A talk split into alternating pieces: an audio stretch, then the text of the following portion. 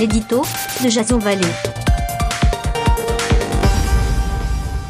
Bonjour, nous sommes le 28 février 2019 et voici le titre de mon éditorial qui s'intitule Qui l'eût cru?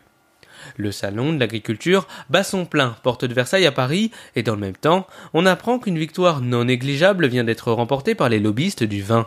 Si le journal Libération s'interrogeait l'été dernier quant à la présence probable d'une lobbyiste parmi les conseillers d'Emmanuel Macron, ce soir, c'est le magazine complément d'enquête qui revient sur le détricotage de la loi E20.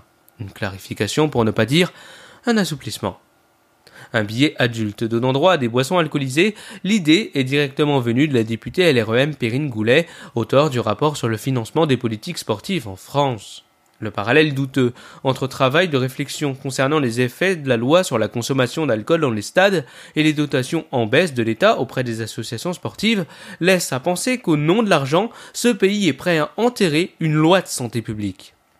On se souvient de la déclaration ahurissante du ministre de l'Agriculture Didier Guillaume qualifiant le vin d'une boisson, je cite, pas comme les autres, et d'autres qualificatifs traduisaient éléments de langage comme produit culturel ou du terroir. L'ivresse du pouvoir est un débat vieux comme la vigne.